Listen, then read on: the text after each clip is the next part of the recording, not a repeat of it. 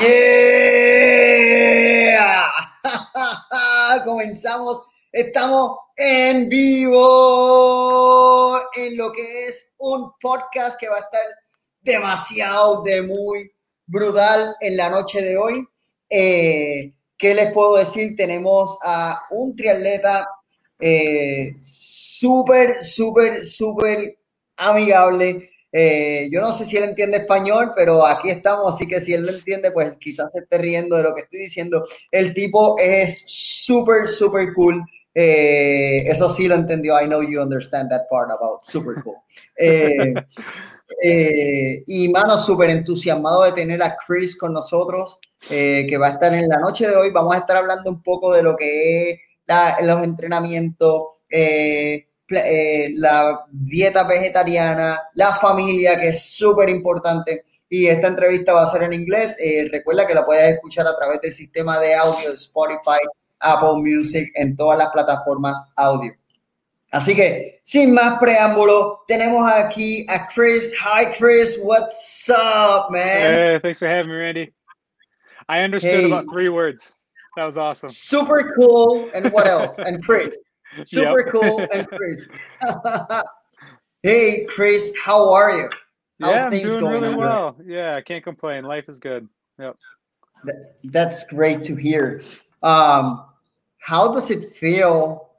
Um, how did you feel during that race a couple of weeks ago? How does it that feel like racing again? Um, which race?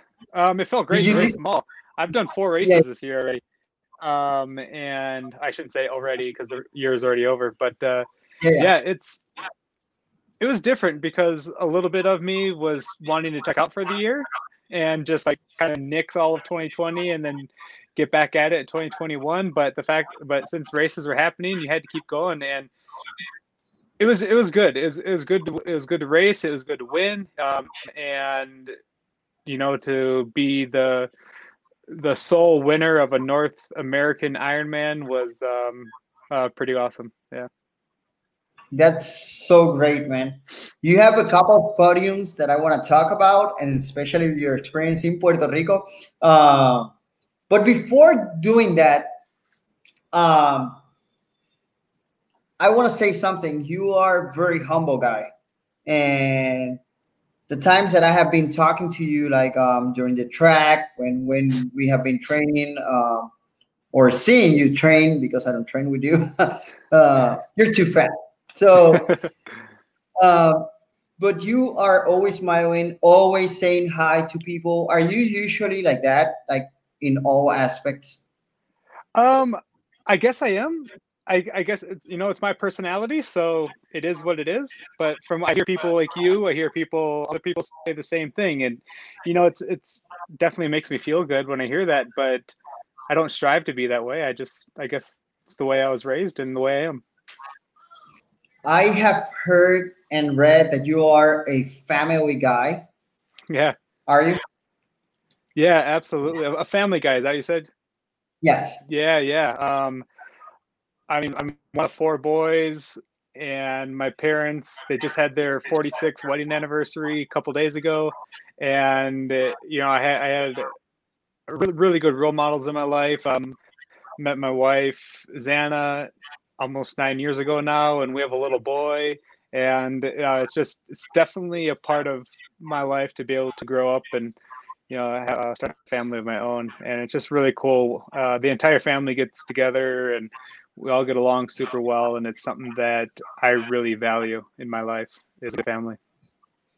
That's so great. So one Yeah. of the things that I always like to talk during podcasts, um, it's about family and about positive things. So that's great to hear, and and I really appreciate the time that you're like with me right now, chatting and talking. So thank you again, Absolutely. like on Yeah. live. um, so Chris, how do you manage to do things like you have a little boy, one year old? How old is he? Um, he's five months.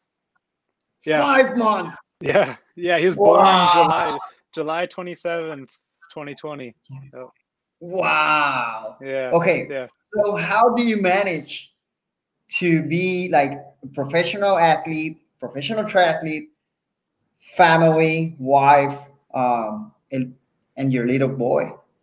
Um, we we have help. I can't say that we're doing it all ourselves, like because I'm working full time as a triathlete. My wife is full time in real estate, and there, there's no way that we could we could do this without help. So we, we are fortunate enough um, to be able to have that help. But um, you know, it, it, also makes the times that we do have them uh, more special. Like on Sundays and Mondays today, we have them all day, and we get to play with them all day. My wife, especially, she really enjoys it. She gives them swim lessons every time she she gets a chance once a week, and um, it's yeah, it's it, it's great. And to balance with uh, being a family, my wife is very supportive. She used to be a triathlete.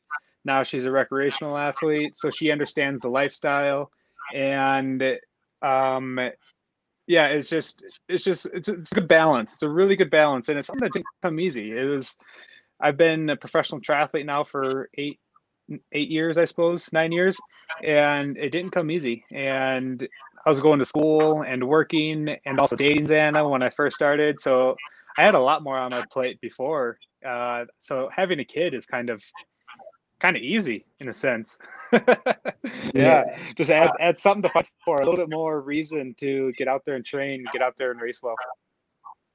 Do you think that part of like your success or success, if you don't understand something that I'm saying, just let me know. yeah, no uh, problem. it's my Puerto Rican accent. So part of your success, do you think it's like trying to look for that balance? Um, not looking for it. I think uh, the, the, success, if you're still looking for that balance, you're not going to have that success. I think finding it and um, and then being able to work with that is where that success comes from. But I think being kind of busy benefits both me and my wife. She's always running around and she is crushing it in real estate. And um, I find it pretty good that if I'm if I just have my day like really structured from time to time to time um, I usually get everything done, and I feel pretty. I feel very gratified at the end of the day. And if I if I have a lot of downtime, I've noticed in the past, and and you need you need some rest time as, as an athlete recovery. But if you if you find that balance and keep yourself busy and coordinated throughout the year or throughout the day and weeks, um, I think uh, success will come from that.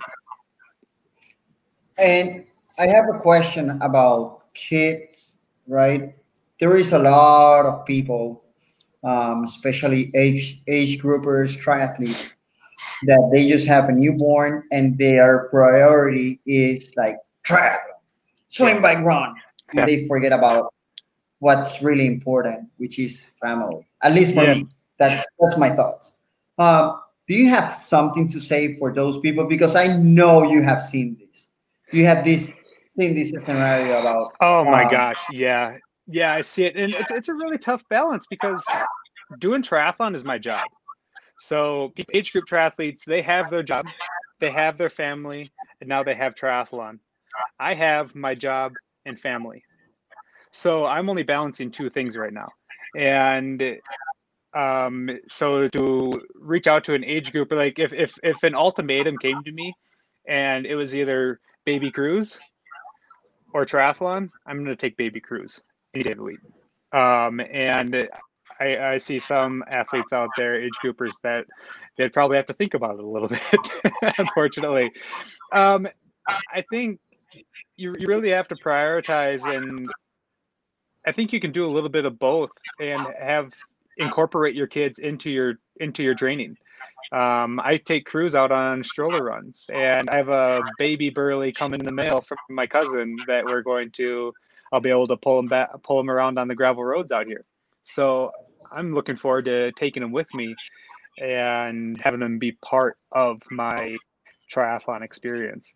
So I think if that's something that I could tell those age groupers that you know are just 100% or I'd say how about 90% triathlon and then 5% work, 5% family. Um, just start involving them a little bit more. I think you'd appreciate in the long run. And it's another thing, like if I look, say I have, I'm 34, I'm 34 right now, and say I race until I'm 40, and then I retire, and I'm I'm gonna still have 50 more years of my life left. And if I look back and say that I blew all those years and missed my child's life while he was growing up because I was too busy in triathlon, I'm going to regret it for the rest of my life. I have 50 more years that I'm going to regret missing that. So I think there's, um, after triathlon, you're going to end up being like, well, you, you, you kind of blew it.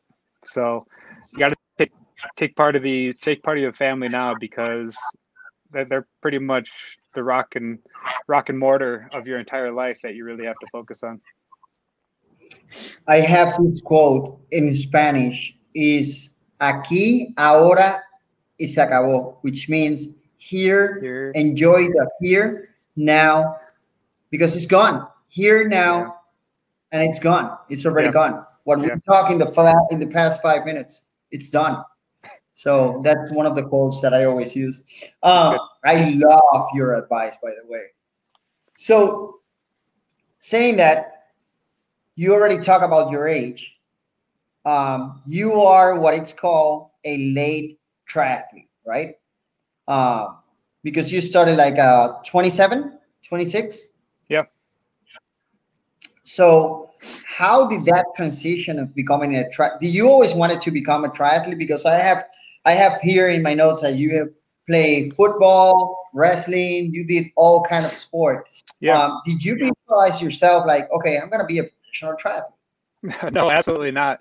I started running when I was 21, and um, just because I needed to lose weight, and then I realized how much it really helped up here, rather than you know down here, and um, it was just my, my brother was into mountain biking. He got me into cycling, and then it just kind of snowballed from there. I started doing triathlons, found out I was good at it, had no idea what the scene was like.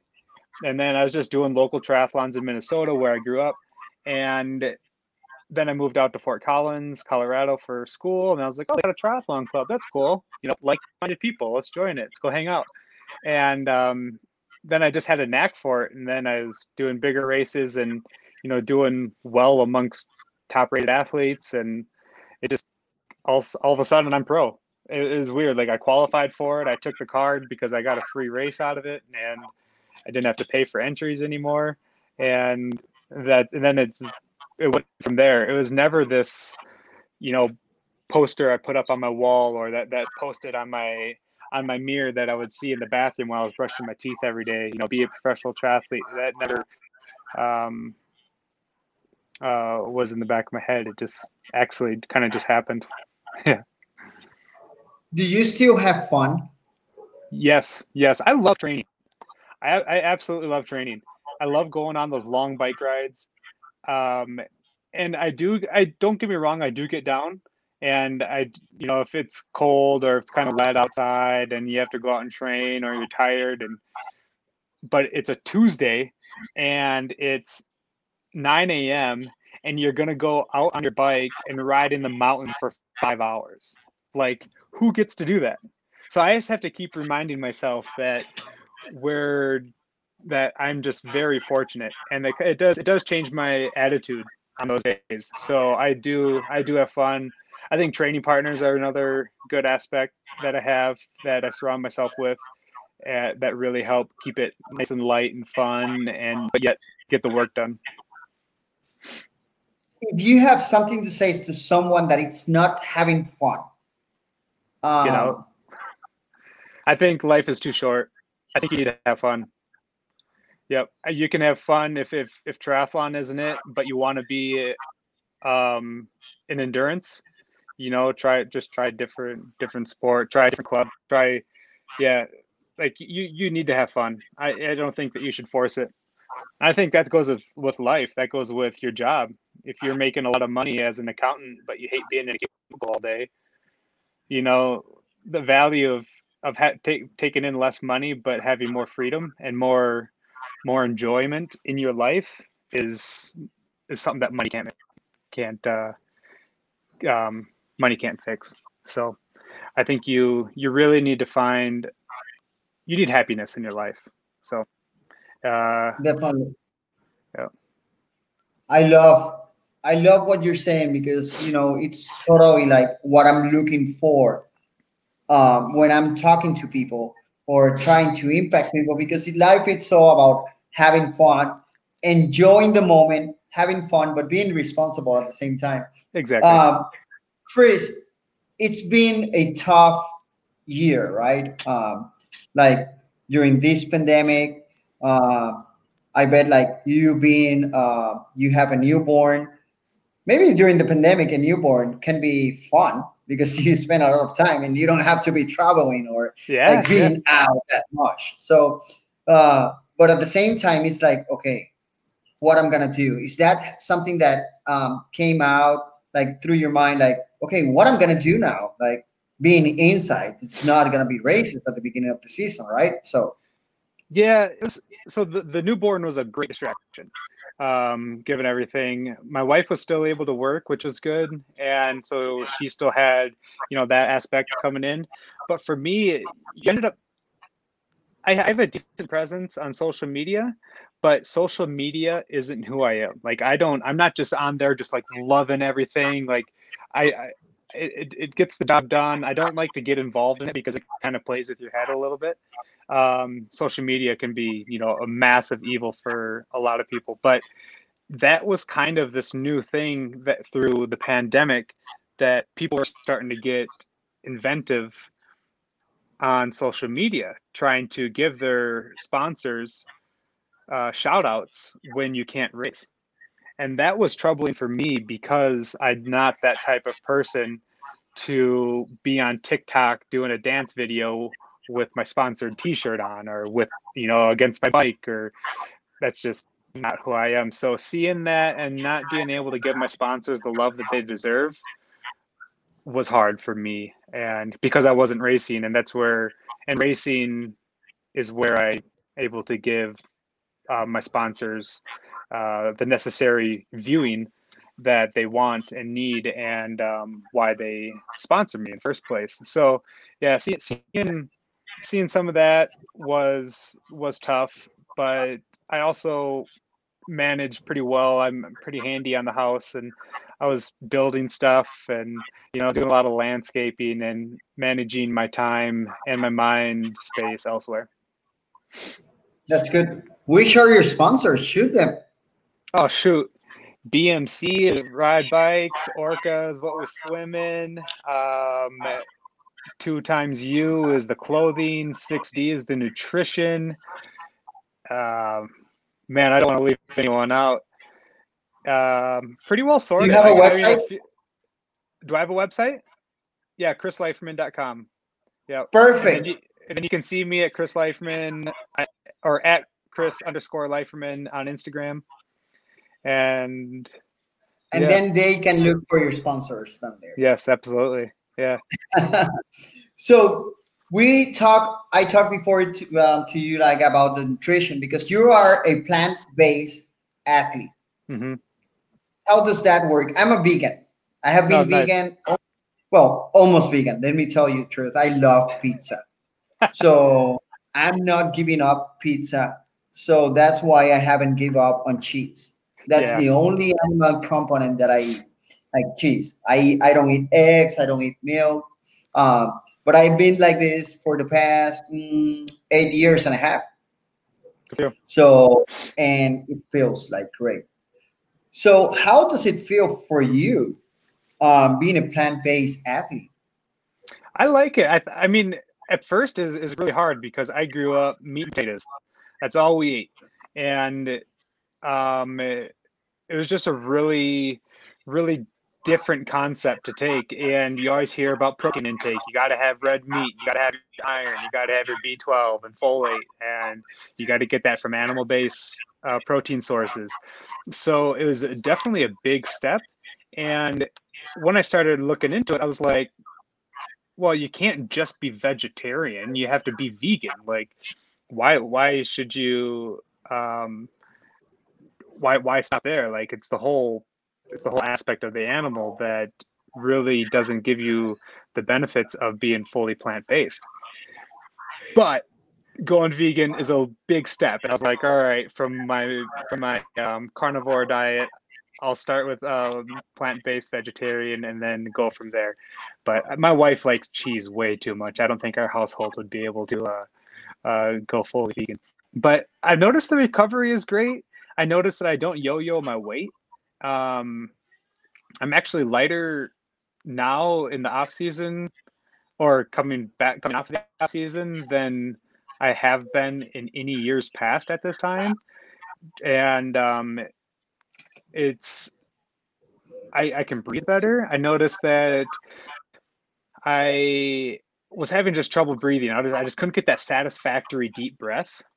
And went into a doctor, and she's like, "Okay, well, sulfates. Okay, so don't have wine, don't have onions, don't have garlic, and what was the fourth one? There's another one. But if you look on sulfates online, the top ingredient is red meat, chicken, etc., etc. All these all these meat based products. And I'm like, well, why didn't you tell me to cut out meat? And so I was like, all right, well, I'm going to cut out meat myself. All of a sudden, I mean, it's instant. Like on the first day, just just did big deep breaths. I was satisfactory breaths every single time, never labored breathing, and I'm back to eat onions and garlic and having glasses of wine and is is all based off of the meat. So that's actually one of the biggest things um, that was for me is that I just felt better overall. It was, it's it's hard to explain. Well, the breathing I can explain, but just everywhere else, like um, it just felt good, and it's just I think I've told I've said this before, and you know how they have poisonous berries out in the wild, and you have regular berries, and they all kind of look the same, but the birds know not to eat the poisonous berries because they've done that before, and it, it gave them bad GI or something, and now they don't eat that berry anymore. It's just that easy. Why don't humans do that? You know, they eat this crap all the time, and they have bad GI, and then they're like, "Oh God, that was awful," and then and then they're like, and then they go do it again. Yeah. you know, and over and over. It's like, wait, you probably shouldn't eat that. Um, so, but it tastes really good, I'm sure. So there's a different system overpowering the other system. But yeah, so I just feel that um, listening to your body, and that's what I finally have done, and realizing that I really do, I don't need meat. And um, how many people get, ask you? How many people ask you this question? Hey, but where do you get the protein? Dude, my dad asked me that and he's a he's an electrician up in Minnesota. He's been an electrician his entire life. He's no nutritionist. And he's like, Well, where are you going to get your protein? And then I'm patronize him. I'm like, Well, how much protein do I need, Dad? And he's like, Exactly. And he's like, Well, a lot. You're an athlete. And I'm like, Well, tell me, like, how many grams per kilo do you think I need? And he's like, Grams per kilo. like, That's what I always said to people. Like, Exactly. That's what I always say to people. Well, let me know. Just tell me how much protein do I need? Yeah, right. Or how much protein do you eat? yeah. And or where that, do you need that protein? Like there's so many sources of plant-based protein. Um that Which one is your favorite? Let's let's talk about which one is your favorite? Do you know what? I'm actually a fan of tofu and we actually cook it quite a bit and we cook a lot of uh, thai and just stir fries and mm-hmm. i make sofritas uh, which is a hell of a process but make a bunch at a time and freeze it and reheat it and stuff it's really good mm-hmm. and um, so yeah i actually really did that i crushed the peanut butter i wish i had a peanut butter sponsor because uh, i go through it so quickly um, and yeah, nuts. But I would say, oh, beans. Oh man, my wife, she's uh, she grew up in a um, Hispanic or a Latino family, so they're all always had beans on hand, green chili, potato green chili, and uh, red chili. So um yeah we You're have making a lot me of, hungry right now oh my gosh well she made enchiladas last night with um, we did have cheese, but it's spinach, spinach and cheese enchiladas. She fried the corn tortillas, dipped them in homemade um, red chili that she, uh, that she made um, left over because we made tamales, tamales um, on Christmas Eve. So we had leftover red chili, and um, oh man, it's absolutely delicious. Yeah. Now I'm getting I, hungry too. I love those flavors. Okay, yeah. So let's keep talking about nutrition. So um, one question that I have here that someone asked me, like um, to ask you, how do what's your nutrition like on on a race? Uh, at least let's say for um, long distance triathlon. Yeah. Um, yeah, actually, um, I, right at this moment, I can't give you my future answer. My past answer has just been gels. I just take gels. Um, I shoot for about 400 to 500 calories an hour, and um, uh, with gels, and then isotonic uh, sports drink. But recently, Super Sapiens, which is a amazing uh, sponsor of ours, and they have they put a, a, glucose sensor on the back of your arm, which was first used as from di- as diabetics. And I raced with this Super Sapiens app during Ironman Florida, and I was going through my normal um, nutrition and um, of, of gels and isotonic sports drink throughout the entire race and there was this these constant spikes. So glucose spike, insulin response drop, glucose spike, insulin response drop, and granted, I hope I'm glad I won the race, but I, I took the data back with Super Sapiens uh, physiologist, and he just tore me apart. He goes like, "There's so much that you can improve on." And I just haven't had the chance to work on this because that was my my last Ironman. But um, it's so now I'm actually going to like I'm going to have some solids, which I've never done before, which has always been told to me not to have um, during a race. But the idea is to have your glucose line be relatively level from start to finish. And so your your your friend who reached out and asked that question, I don't have my future answer for you because I'm actually just got this new data that has just changed the world um, about race nutrition for me. So I'm really excited to delve into that. I'm, I'm really I'm gonna try it more in harder sessions because I've always eaten solids during training bike rides, but mostly just long steady state bike rides. Um, and so I'm used to having them, but I've never used solids in hard sessions or in racing. And looking forward to giving it a try.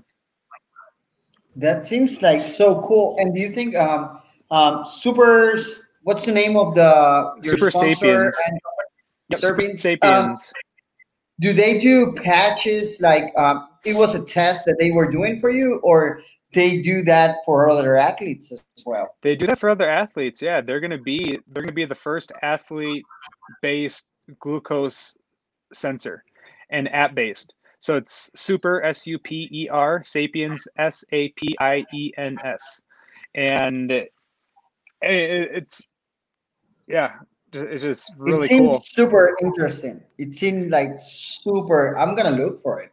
Yeah, well, when I first heard about it, they sent me the sensor. I just put it on right away, and I was just glued to my phone. I'm like, oh my gosh! And it was right before Halloween, so I was like, check watching the, you know, eating eating the candy that Xana had laying around the house, and uh, yeah. and then he's like, "Oh shoot, I had a little too much candy there." And then then you see it drop, and yeah, you're just glued to the phone. So it was it was really neat, and it's it's it used to only be prescription based data that you could get it with, and um, so Abbott is the pharmaceutical company that produces the sensor, the the, the Libre.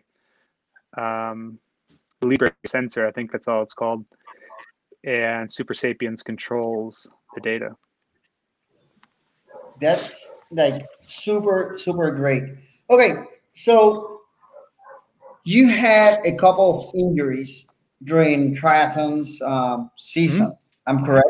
Yeah, yeah. How do you manage those injuries, and, and what happened? Um, I had a stress fracture in each femoral head. So these are two different injuries. I had a stress fracture in my left fibula. I had mono, yep, um, Epstein Barr, and I feel like I had another one too. Oh, I've had sciatica for like two and a half years that I figured out um, about two months ago, and it's tough. Don't get me wrong. There's there's no sugarcoating it. It sucks, and when you're in the moment, especially when it happens during race season, because you're seeing everyone else race and you're seeing the success of other people and you're seeing just people go out there and train and you're not doing anything. And you can't get motivation. Say like you you hurt hurt you got a stress fracture in your foot you can't run but you can still bike and swim just fine.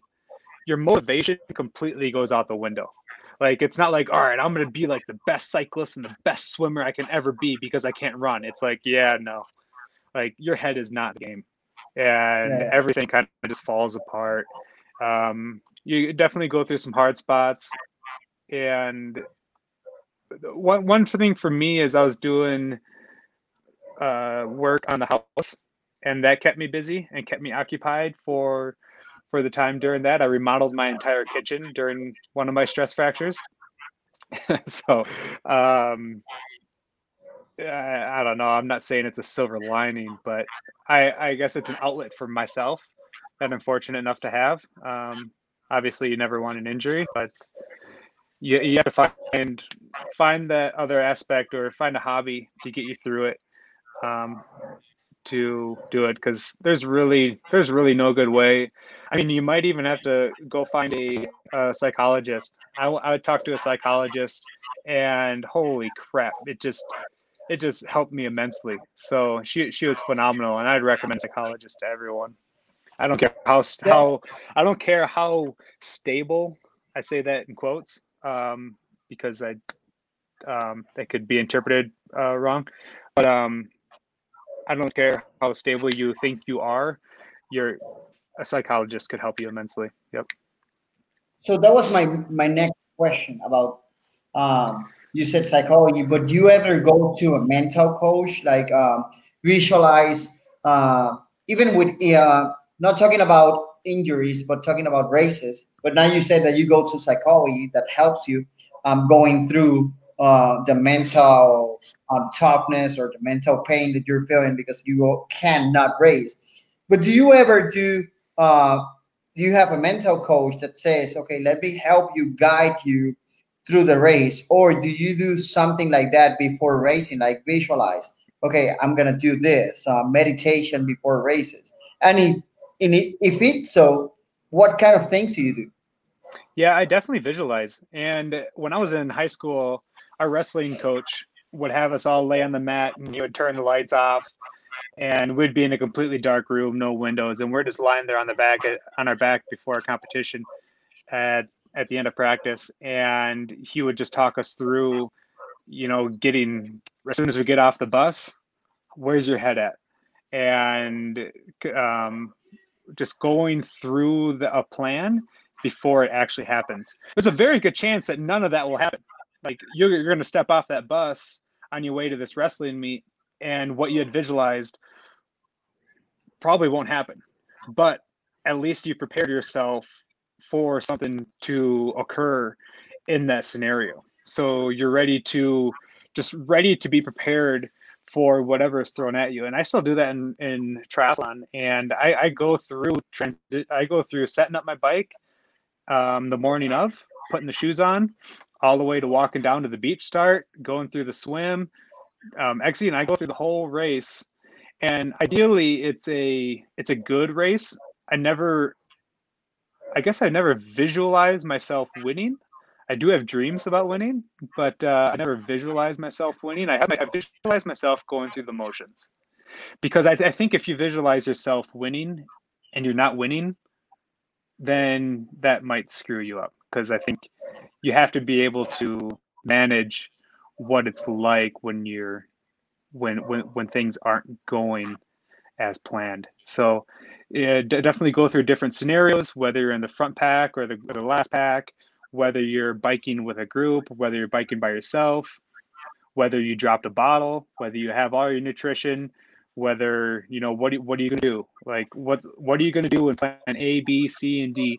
Um, that's something I've done. We never really did that in wrestling. We kind of just went through the motions of of a best case scenario. But going through my own vis- visualization, I've kind of learned that over the years is to really plan for worst case scenario and um, uh, and if you plan for the worst case scenario, you're pretty you're pretty much ready dialed for best case scenario. So that was my next question, and you already answered because I um, I'm a I'm I don't know I you know that I'm a swim coach um, and I train these kind of athletes, but also I train endurance athletes like for swimming.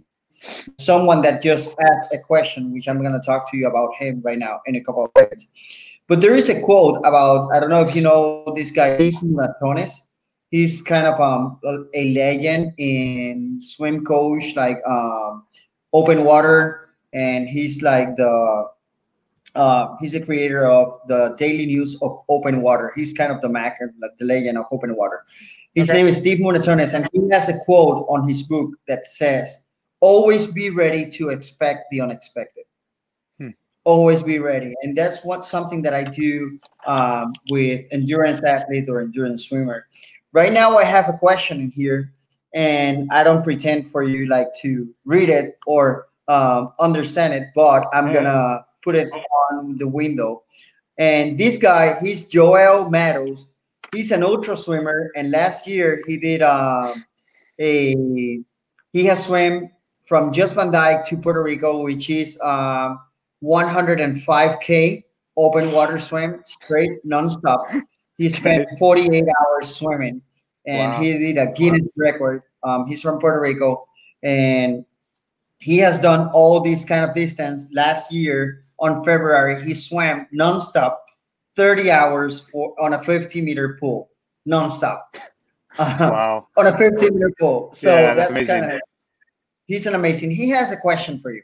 Yeah. Uh, he said that what is um, ¿qué, qué aspecto del entrenamiento considera which aspect of training do you think is the most important the strength uh, aspect the technical aspect or the mental aspect definitely the mental i think in endurance endurance sports especially well joel i think he could an- he could answer that question too um, i'm probably reiterating what he's um, asking or what he's thinking about uh, for his answer of this question.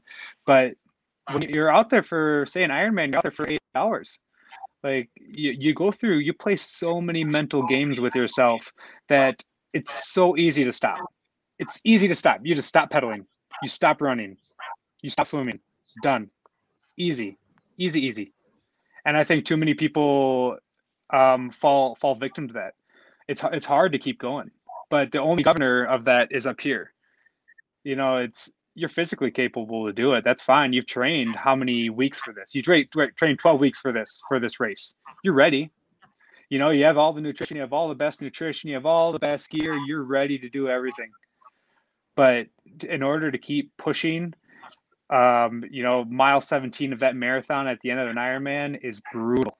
Absolutely brutal you're in Puerto Rico and it's hot and you're racing the 70.3 and you're up against that wall down by the beach and it's just a bake in there and you just want to stop. You want to you just want to be done with this. You want to turn around early before you make it around to the to the turn to the turnabout. Um, so it's it's absolutely the mental part of it. And I think that that's something that really came that I'm really fortunate of is that I grew up with you know four boys and a dad that worked his ass off his entire life. And he kind of instilled this you know instinct in us that you, you can't quit. You can't quit no matter what. Like you started this you're to finish it. And that has really that has really helped me out. And another thing is like you're not going to die you know you're just you're out there just keep going you know it's you you might just go a little bit slower. That's fine. You're not going to die. Life isn't going to be over. You're just going to be once you finish this race, then you're done. When you're doing intervals out on a hard training ride, you're not going to die. It sucks. It hurts, but you're still going to live on. But did yeah. you die? you know one thing that I always I have two kids, Chris. Um, my daughter she's 13 and my son he's 15 and one thing that I always try to teach them is like what you start, you have to finish. That's the only thing that I ask. If you want to start swimming, perfect. You're gonna be swimmer, but you have to finish what you started. That's the best thing that I can teach you. If you want to dance, perfect. You dance. I'm gonna mm-hmm. put you in dancing, but you have to finish. You have to finish the semester. You have to finish the season, whatever. What you start, you have to finish. That's the only thing that I ask for it. Um, so we talk, you talk about Puerto Rico, and I have to make a pause, unfortunately, because I have to charge my computer. So, okay. so sorry. sorry, guys, we are live. Things that something that happens on live streaming. Uh, and but we're gonna talk about Puerto Rico. You go for it.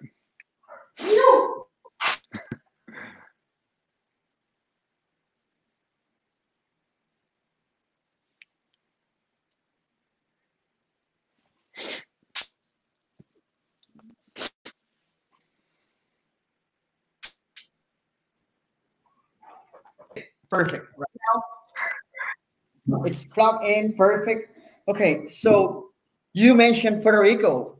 Um, yeah. I'm on a bunch of races that you have done. You have won a bunch of Ironmans. Um, but I'm from Puerto Rico, so I want to talk about that. Um, sure. And you got second place in Puerto Rico. Yep. How, how does that race? Puerto Rico, it's coming soon on March. Unfortunately, there is not a pro on this um, but it's an Asia um, race. It's coming up on March um, 16, I think, that weekend. Um, how was your experience down here in Puerto Rico, and what do you recommend for those athletes that are getting ready for it? First off, that was my first like big podium. So I got second there, my first time racing there, and that was like huge. That was the first time I've gotten second in a professional race. Um, and, and on that on that stage, like I've gotten, I've, I've I've won a couple races professionally before that, but they're kind of small races, uh, not not a very deep field.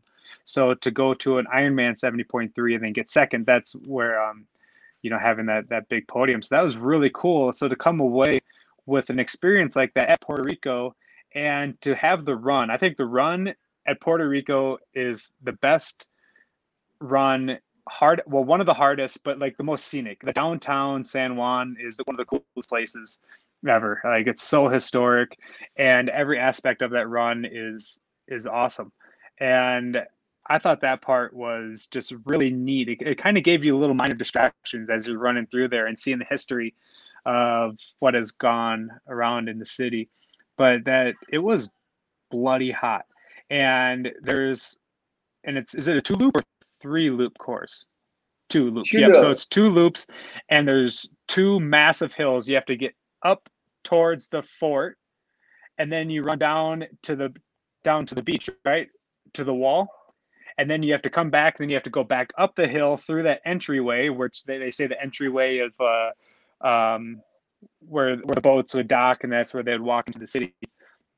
Um, back in the the his, historic days, and uh, and so then you have to climb back out and those were some brutal hills those were steep it's hot it's humid so be prepared for that. I thought the bike was was pretty relaxed. Um, the swim was pretty relaxed until that, those those final 200 300 meters when you're in the washing machine as they call it um, before you come out of out of the exit. But for the most part that swim is pretty chill because it's all in that little bay and easy sighting off the tall buildings in the distance and coming back underneath that bridge, which was um, a cool part of cool feature that I've never really had before in a swim race, so or in a triathlon. Um, but and I think my second year I, I didn't do as well in my second time racing that, but there was two gangs shooting at each other, and didn't two guys oh. didn't two oh. people get shot? Like two age groupers, one person got shot in the calf. Like there was gang violence, and there like the the the age groupers got caught in the crossfire of the two gangs shooting out of each other from the cars. I thought that's pretty wild. Um, yeah, we're fortunately not in the crossfire at that time, but yeah, that was ridiculous. So I guess you have that to watch out for on the bike. Yeah, just dodge the bullets. That was uh, a friend of mine. Oh no way! Yeah, yeah, he's fine. But the cool thing um, even though some bad publicity came out of it of course, uh, because it's something that bad happened.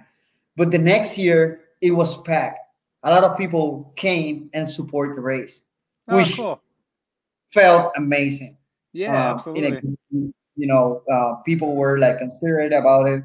Um, anyhow, thank you for that. And okay, I have a question.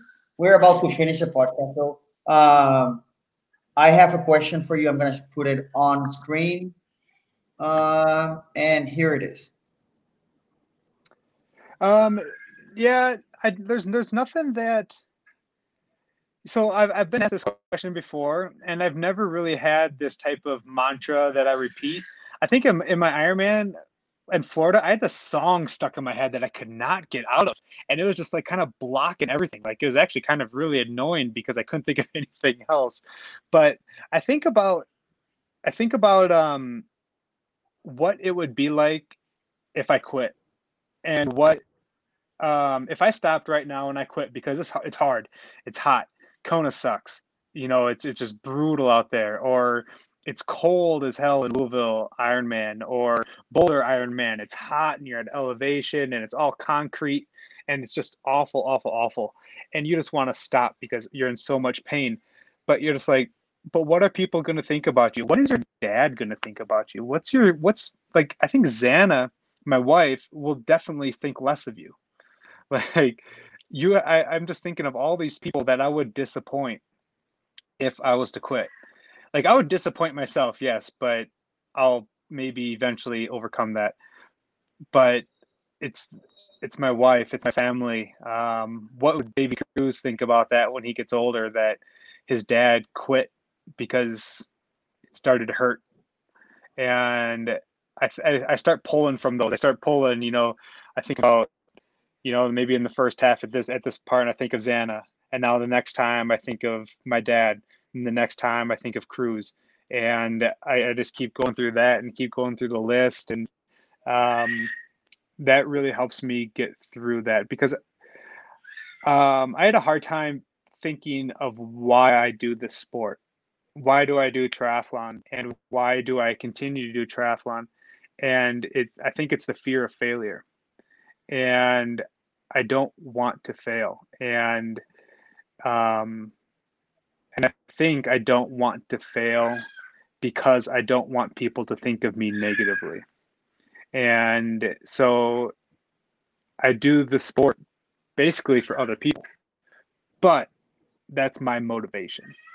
So it is a motivation. It's a different motivation than other people's, but um, it is a motivation that works for me. And that is something that I will think about on the run as a, as a mantra, I guess you would say.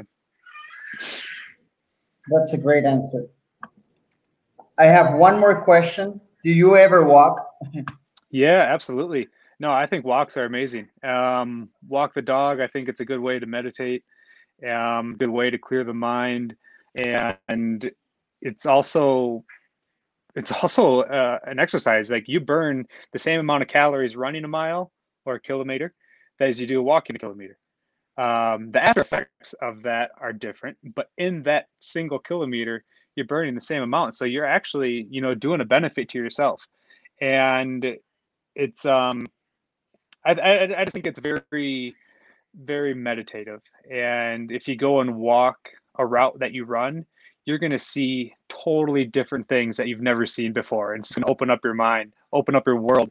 And now it's going to change the way you run that same loop again because now you're noticing the things that you saw on your walk. And I, I just think it's very beneficial for everyone. And it's low impact. Everyone can do it. You can do it with, you know, like you like you said, Randy, you you you watched me run on the track. You didn't run with me on the track. But if we went on a walk, we could all do it together. And I think that's what's awesome. So I can go walk with my wife. Um, I can go walk with uh, my mom. You know, it's it's just really, really good chance to socialize that I think is um, not often done. That's a great answer. Um, advice for rest days and recovery. Yeah. Okay, I have to point this out. Um, it's so hard to recover or to get those rest days for so many people. And to understand that to go hard you need to recover. Mm-hmm. at least that's and that's my philosophy. In order to pull on the swim you need to get a good recovery on the stroke. So it's kind of a simple math but it's so hard to understand that because people say oh, if I don't train in two days or one week, I'm gonna lose everything that I have. Yeah, yeah, yeah. Uh, so, what what are your suggestions or thoughts about that? Well, first off, you need recovery, and that can just be you know sitting on your butt recovering, but that gives a lot of anxiety for people because they're not training they're like looking at other people they're looking on instagram and they're like oh my gosh this person just took a picture up on peak to peak highway and oh my gosh i'm on my couch i'm not training but that's you, you can't do that and now you have this anxiety and you're just like building and stirring and you're like and even though you're sitting on a couch recovering you're getting no recovery you need this recovered so that your body can recover and you really need to let loose let go don't go on social medias you know watch a stupid movie on Netflix. Something take your mind off of it. Do a hobby. Even even even if you are on your feet for a bit doing some gardening or you're bending over on your knees, yeah, it's a little bit of labor intensive, but it's a it's different. It's not swim bike run. Um, but it also clears the head. And I think up here needs to happen first before you can recover the rest of the body. Boom. That is called drop the mic. Yeah. That is called drop the mic. Um, okay. So we are about to finish, Chris, and I appreciate your time. I think your son is calling you. Um, we're living in difficult or challenging times. I don't like to say difficult or hard times. Challenging times. Um, all around the world. All around the world what can you say to those people that are struggling um, in life, in sports, in marriage, whatever? Um, this is your time. I want to hear you. I think a lot of good came out of 2021 or sorry 2020 like we learned how to manage um, different aspects like like we're able to have this podcast right now because of different different streaming apps um, technology had a huge boost we had a vaccine come out in you know record time like we we we as humans are able to succeed. We, we've seen restaurants pop out of out of the woodwork and just crush the takeout orders. We've seen people come together and volunteer in different different ways that have never happened before. And now once we get back to our, our, this new normal um, but are able to get back we're going to have like everything combined. And we're it's just the it's gonna it's gonna be great. And I, I don't i'm glad that you didn't call 2020 in such a negative way because I've I've I've been kind of bugged by it too when people are like this this guard this dumpster fire of 2020 like hoping 2021 is going to be the best new thing in the world um, because 2020 was just so terrible. I'm like, no, I really don't think it was. Like a lot of, you know, unfortunate things did happen, but we as humans are going to be better people because we have gone through this, um, you know, hardship. And if you're just like, you're not going to get better if you never get knocked down like if you're just always getting you know always good and you always have people patting you on the back and your parents are saying you're the absolute best which you know maybe parents should be saying that but you're just kind of surrounded by um, people just saying constant positive positive positive you, you you need to be knocked down. And i think us as a society in 2020 we got knocked down a little bit. But what happens when you get knocked down? You get back up you know? Let's let's let's get back up and let's be even better than what we were in 20 at the end of 2019 or at the early stages of 2020 and um, moving forward once once we're able to. So i think if, if you think about people going through hardships and i think a lot of couples you know had a lot of um, uh, time together maybe a little more time than they'd want to or used to uh, things will change. You'll get past that, but you also um, learn from this. Learn from you know anything, any of the hardships that you had gone through, and improve on it. Thank you, Chris. Yeah. That was amazing uh, advice, and I really appreciate your time, your fabulous time. So Yeah. thank, you. so much. Can't wait to see you at the track and try to beat your ass. Yeah, no, I'm kidding. Uh, you'll That take me to the pool though. We should go to Thank go to the pool. You can teach me a few. uh, see you soon, buddy. Uh, aquí tuvimos a Chris en el día de hoy, eh, un triatleta. Eh, este podcast estuvo espectacular, así que muchas gracias. Y si nos estás viendo, que tengas bonito día o nos estás viendo, que tengas bonito día, bonita tarde o bonita noche. Thank you, Chris. See you guys and hasta la próxima. Bye bye.